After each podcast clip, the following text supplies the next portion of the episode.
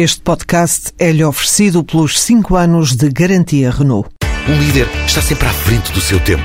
Em alguns casos, 5 anos. Qualidade Renault. 5 anos de garantia ou 150 mil quilómetros em toda a gama. Hoje, os 27 chefes de Estado e de Governo da União Europeia vão de novo reunir-se. O Conselho Europeu vai estar reunido durante quatro horas para decidir sobre temas de energia e, sobretudo, de combate mais eficaz à fraude e à evasão fiscais. Este último tema, como se recordarão, está na agenda política internacional desde a reunião do G20 de abril de 2009 em Londres, portanto há quatro anos, que está em cima da mesa.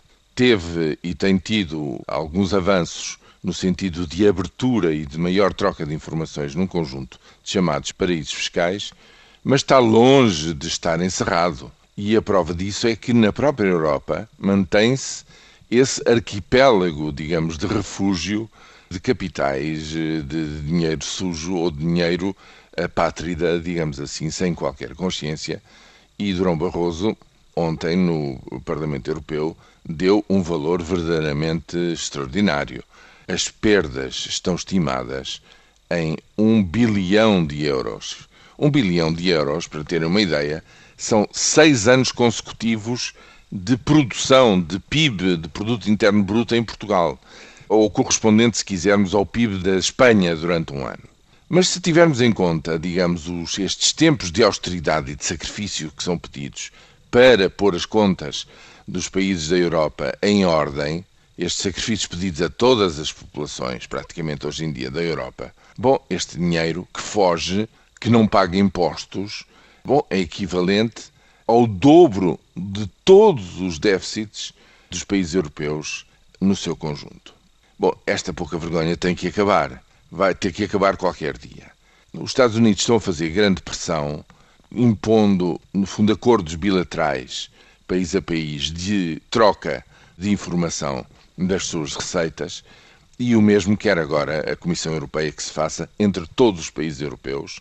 Quem resiste, Luxemburgo e Áustria, que têm reticências em relação a isto, porque dizem, bom, então aí ficamos invulneráveis àqueles que ainda no continente europeu não estão dispostos a fazer isto, a saber, a Suíça, Andorra, Mónaco, Liechtenstein, São Marino. E, portanto, é preciso primeiro um acordo de troca automática de informações com estes cinco, antes de nós também acedermos a isto. O objetivo é que essa troca automática esteja garantida em todo o continente europeu a partir de 1 de janeiro de 2015.